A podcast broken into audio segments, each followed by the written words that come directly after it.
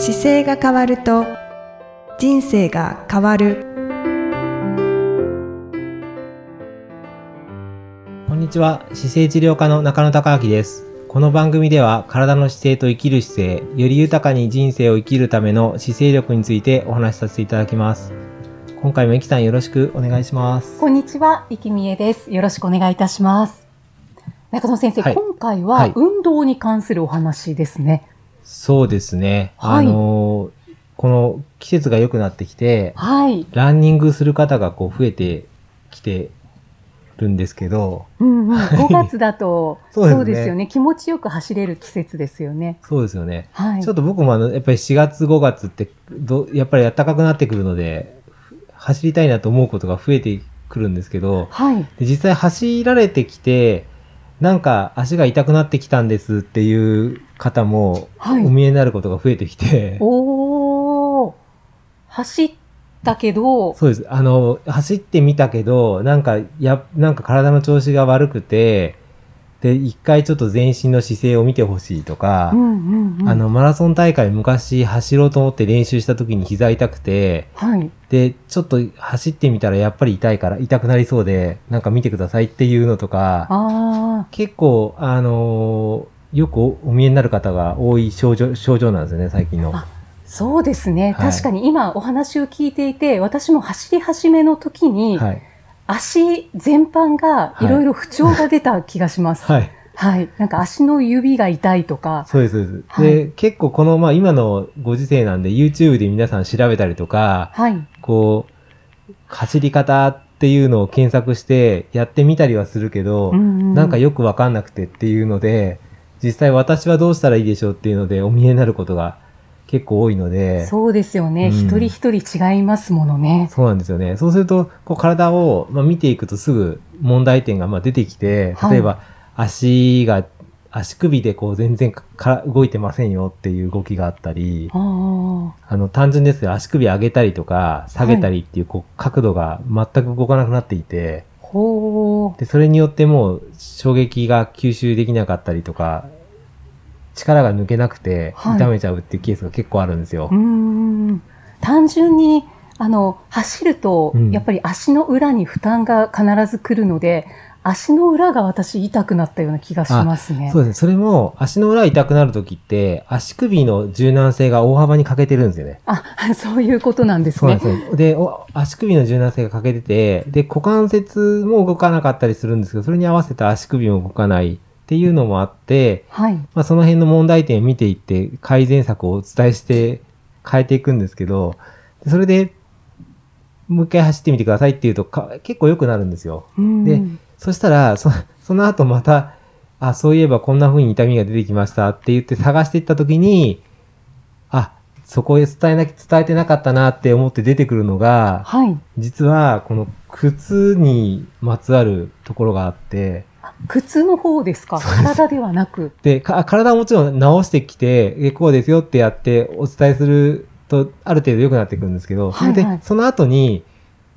またなんか繰り返してきて、あれ？おかしいなと思ってると、大体この靴と体の使い方がうまくない時があって、でそれも、結構シンプルな理由で、はい。あの、この靴には靴紐がついてるものが多いじゃないですか。はい。この靴紐を全然締めずに走ってるんですよ。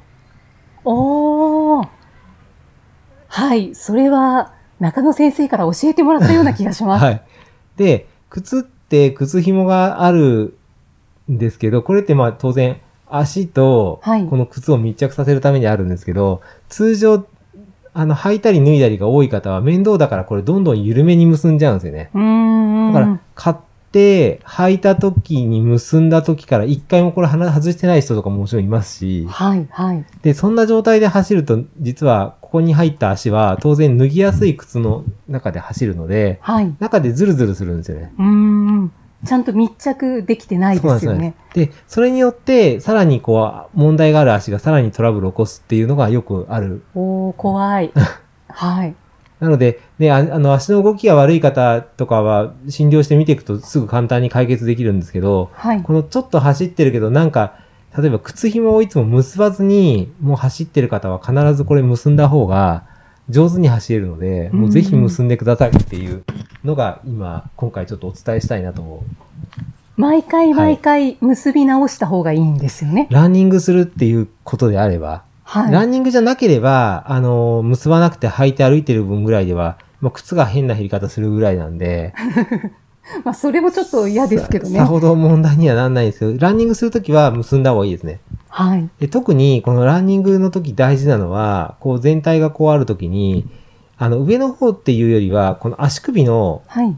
本当に最後のところとかかとの部分がちゃんとこうホールドできてないとう、んうん。靴って中で遊ぶんですよね。うこの、えっ、と、足首の部分でええ、ガチッと固めておけば、そうです。で、足首のところは足の骨がこうあるんですけど、はい。このかかとが実は鍵になっていて、はい。かかとの骨がちゃんとその足の後ろの、えっ、と、ヒールの部分にちゃんと当たって、はい。で、かかとがぶれないことがすごく大事なことなんですよ。うん、かかとですね。そうです。で、そうしないと、かかとのこの上にある虚骨っていう骨がいるんですけど、はいこの虚骨っていう骨がさらに不安定になっちゃうので、問問。題すごく起こしやすくなるんですよ。痛みが出たりとか。とか、あの、ん変なねじり方してたりとか、足のアーチが潰れたりとかっていろんな問題を起こし出すので、はい。かかととその足の紐を結んだところをちゃんとホールドできると、足が、あの、すごく簡単に靴と密着するので、うんうんうん。それがコツですね。ああ、そのためには、はい。やっぱりちゃんと靴紐を結ばないと。そうです、そうです。靴紐をちゃんと結んで、かかとをまずちゃんと奥まで入れて、で、それから、あの、中の、中べ、中ベロっていうんですかね、この中の部分ですよね。これをちゃんと引っ張ってあげて、はい。それで靴紐を結ぶっていうのが大事ですね。この部。分の、なんかもう、ベロの部分も中入っちゃってる方結構いるんで、へえ。確かに私も走り始めの時に、中野先生に必ず靴紐ははい。結び直してくださいはいはいねって言われた気がします。すごく大事ですね。はい。で、それがちゃんと合う靴が分かってくると、本当には走りやすい形で靴を履いて走れるようになるんで、うんうん。で、もうこれが全然合わない、合う靴に出会えない方はもうそのままなんか足の怪我にずっと引っ張られて、で、僕もやったことありますけど、ワラーチっていうはサンダルに近い形でちょっと走った方が楽だなって感じたりとか、ああ。靴が合えば、あの、サンダルみたいなので裸足、裸足に近い状態で走るというのと、はい。靴で履いた時の走り方がさほど変わらずいけるんですよ。でへも、え。もう靴が合わないと、あの、全然うまくいかないから、サンダルみたいな方が楽、走りやすいっていう風に感じる方も結構いるので。大事ですね。大事です。ね。なので、ちゃんとその靴をしっかり、あの、靴紐を結びましょうという、はい。かか靴紐をそうですね、買ってから結び直したことがない方とか、うんうん。あの、ここに手をか履くときにこう指を入れて、かかとを入れちゃいかかとのところに指を入れて、はいそうですね。滑らせるように。で、指入れるぐらいのスペースが空いてるとやっぱり良くなくて、はい。せめて靴べらで入るぐらいだったらまだいいんですけど、靴べら入れて履くぐらいまで結んであればまだ歩きやすいかもしれないです。でも指入れるぐらいだとちょっと余裕がありすぎるので、はい、はい。っていうぐらいのイメージがいいですかね。かかとはピタッと密着させた方がいいんですもね。そうんですね。かかとちゃんとつけてくると、でもかかとを動かないようにしようとすると、やっぱり足の甲をしっかり結ぶので、うんどうしてもこう、もう動かなくなってきた靴に関しては結構脱ぎづらくなってるので、うんうん。なので簡単に脱げない状態になってるってことはやっぱり毎回外さなきゃいけないっていう、そうですね。はい、そういうことになってくるので、まあ一言で言うと毎回結ぶんで脱ぐときも外してっていうのが靴によってすごく大事な、靴を履くことでトレーニングするときにはすごく大事ですよっていう。うんうんはい足にはそれが一番いいっていうそうですね。ことですね。そうです、そうです。はい。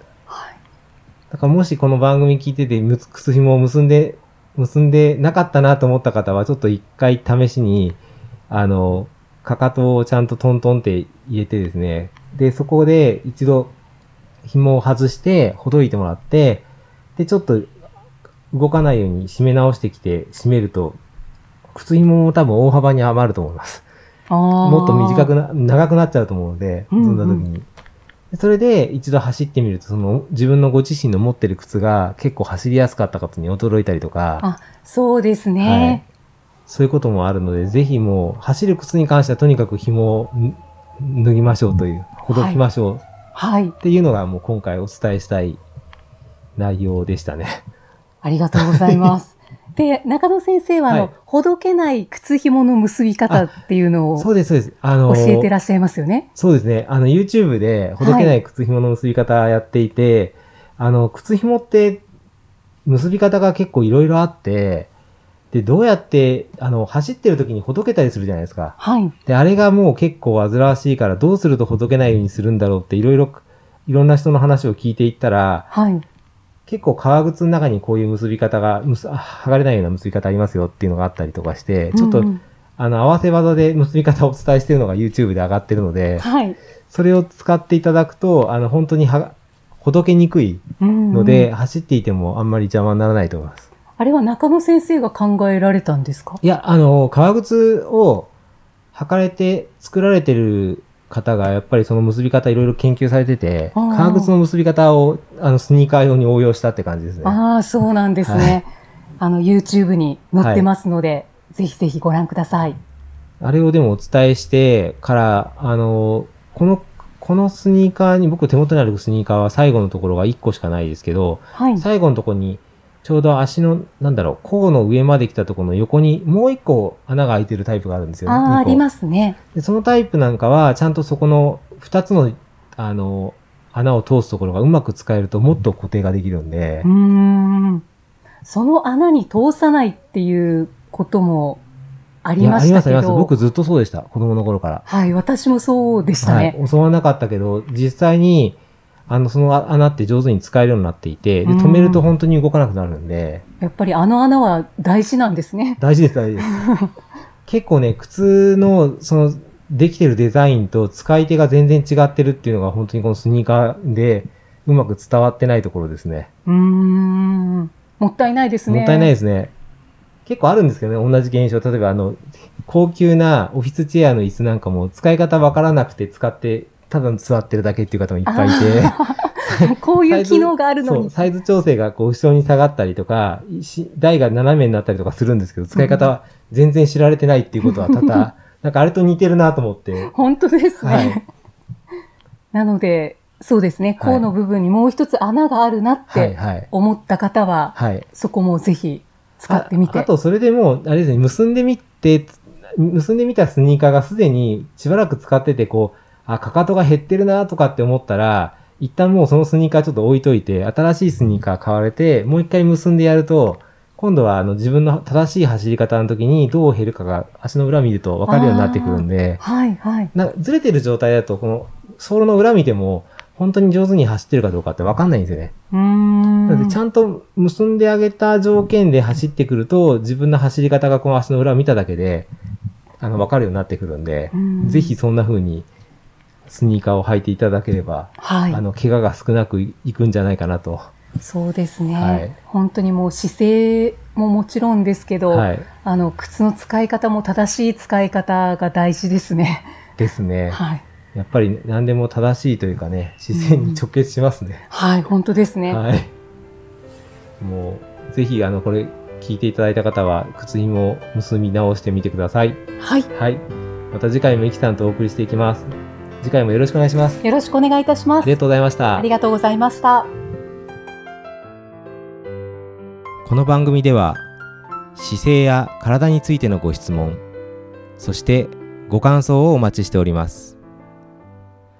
ご質問とともに、年齢、体重、身長、性別をご記入の上、中野生態東京青山のホームページにありますお問い合わせフォームからお送りください。体を見直す時間は人生を見直す時間である。姿勢治療科の中野孝明でした。